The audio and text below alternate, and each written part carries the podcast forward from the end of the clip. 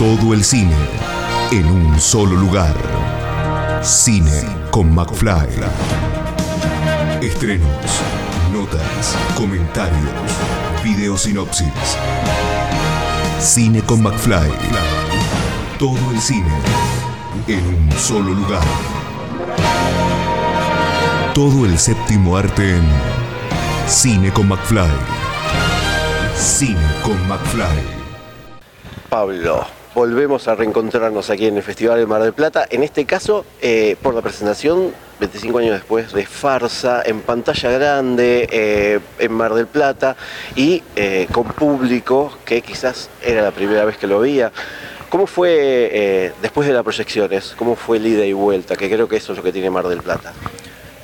Bien, la verdad que yo que sé, Plaga Zombie sigue funcionando. es como que no, no funciona la película. Yo ya, ya pasaron tantos años que uno ya es casi un espectador. Viste, es algo que lo hicieron unos nenes que vos ya no sos, no sé, pasaron tantas cosas que sos otra persona. Eh, y es redescubrir la película también para uno más como público, darse cuenta qué hiciste. Digamos, la verdad, a, a esa distancia ya lo podés ver más como público. Y es, nada, nos sorprende que todavía la película funciona, es divertida, digamos. Es una serie de gags con zombies y con gore, muy divertido. Yo creo a los 25 minutos los personajes ya se están vistiendo de héroes y decís, ¿cómo van a sostener esto? que dura 70. Digo, la veía y yo decía, ¿cómo, cómo se sostiene esto hasta el final? Eh, hoy en día laburo con guiones más estructurados, ¿viste? Entonces al no sé, es que aparezca el héroe, no sé, como hasta los 40, 40 y pico. Eh, así que re bien. La gente pregunta, se copa, muchos que no lo habían visto. Eh, y más público de lo que esperábamos, la verdad. ¿eh? Con Plaga Zombie tiene algo, que, todo lo que es el cine argentino, que no tenés esa difusión tipo Hollywood, vos podés encontrarte en la sala con 3 o con 300 o con 3000. Tipo, es, es un aleatorio total y nos sorprendimos que estaban llenas, por lo menos ayer estaba lleno. Así que re bien. Bien, la película, eh, más allá de tener la cantidad de años que tiene, sufrió procesos en, esta, en estas décadas. Mm. Queda como viejo, muy a lo lejos, decir décadas, y qué, qué, versión se pudo ver en el festival. Bueno, claro, la película la, grabamos en VHS, en NTSC, eso quiere decir que tiene, está, originalmente son 60 cuadros por segundo, tenés como esa fluidez de las novelas. Em, la, proyección que se hizo del 20 aniversario en el Cosmos, no, en el Cosmos no fue en el Gomont. Eh, ahí se proyectó esta versión a 60 cuadros por segundo. Eh, pero acá por una cuestión técnica del festival el máximo era lo que te banca el DCP, así que pasamos la versión remasterizada. Es una remasterización que le hicimos en el 2001-2002, si no me equivoco, que después la, la re le dimos una última mejoradita cuando salió ahora en, Troma Now, que es el streaming de la productora Troma, los creadores del Vengador Tóxico. Para los que les gusta el cine de terror es legendaria. Así que ellos nos compraron las pelis y para que se vean bien, bien en las teles de hoy en día, porque la remasterización la habíamos hecho para DVD, para esa calidad, para esas teles de tubo de ese momento. Entonces, hoy en día con estas teles 4K eh, cambia todo, tenés que volver a toquetearlo, pero básicamente es lo mismo. Em, está ajustadito, no le agregamos dinosaurios caminando por atrás. Nada por efecto especial así de, hecho por computadora, así que bueno, lo clásico. Eh, ¿cómo, ¿Cómo te ves después de tanto tiempo en, la pantalla grande, después de 25 años? Yo qué sé, yo ya no soy el pibe ese. No sé, éramos unos nenes. La, arrancamos a los 17 años, después cumplimos 18 entre medio, fue un año y pico, eh, así que la terminamos a los 19, como que fue todo ese periodo, pero las primeras escenas son unos nenes con todos granos, casi vírgenes, que es lo que les contaba en la presentación, tipo que es algo que no se cuenta en el documental, pero éramos unos loser totales en una época antes de internet, donde no podías chamullarte una minita por eh, el Messenger o por... Eh, así que imagínate, y en un barrio, en un pueblo ahí en Aedo, eh, toda esa energía virginal adolescente puesta en la pantalla. es algo difícil de superar, es, como un karma que tengo porque es muy, aunque tratas de hacer lo mismo, no, nunca vas a tener esa frescura, porque ya sos grande. Y hablando de eso, hablando del documental que presentó Camilo y, Nick, eh, contanos un poquito cómo, cómo fue también, eh, además de esta presentación acá en Mar del Plata de, de Plaga Zombie, bueno, estar y ser parte de este documental que es parte de la historia del cine de género de Argentina. Y bueno, a ver, Nicanor eh, Loretti somos amigos de hace muchos años, nos conocimos en la Facultad de Cine y él aparece en las últimas escenas de Plaga Zombie de la primera y después estuvo en la segunda. Eh, y mantenimos, mantuvimos una amistad todos los años, todo el tiempo, la verdad, muy sincera.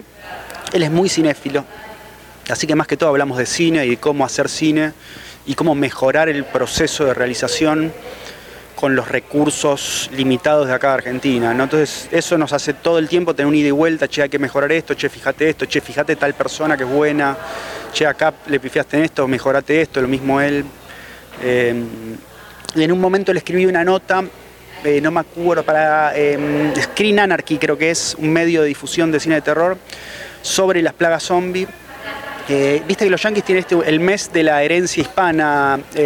ahí escribí una nota sobre las plagas zombies y se dio cuenta, che, acá es jugoso como para hacer un documental.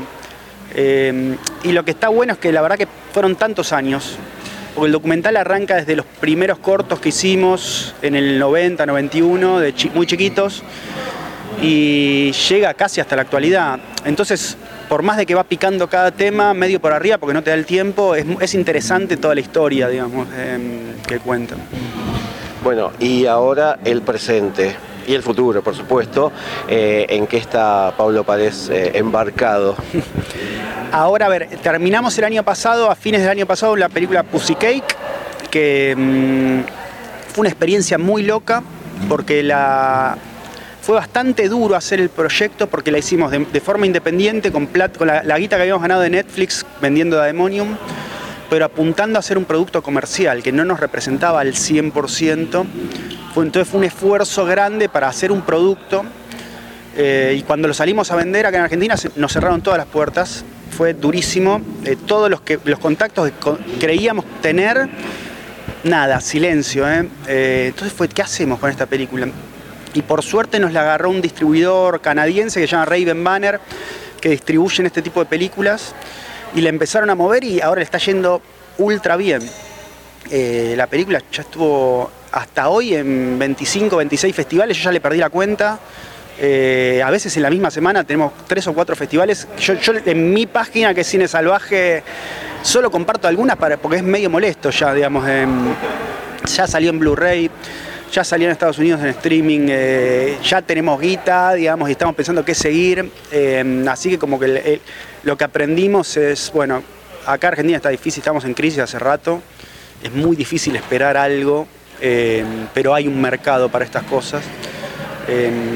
Así que esa Pussycake le está yendo re bien y durante la cuarentena habíamos grabado otra película que la arrancamos en cuarentena, que se llama Marisa y Gomoso, que es esta remera que tengo puesta. y la, como es muy independiente, la estoy editando yo. Es la primera película que yo hago el montaje, así que es todo un aprendizaje.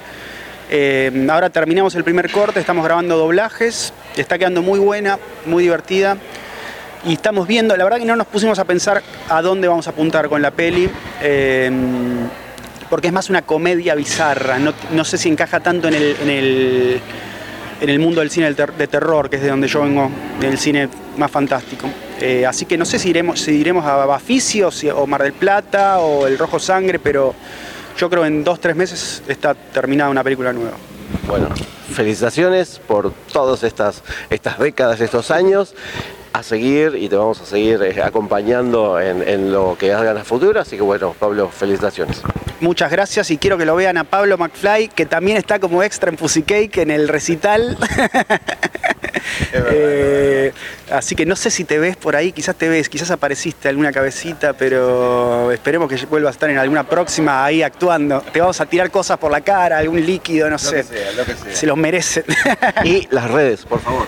Eh, Cine Salvaje, en todos lados, Instagram, Facebook, eh, Twitter, Tumblr, YouTube, Cine Salvaje.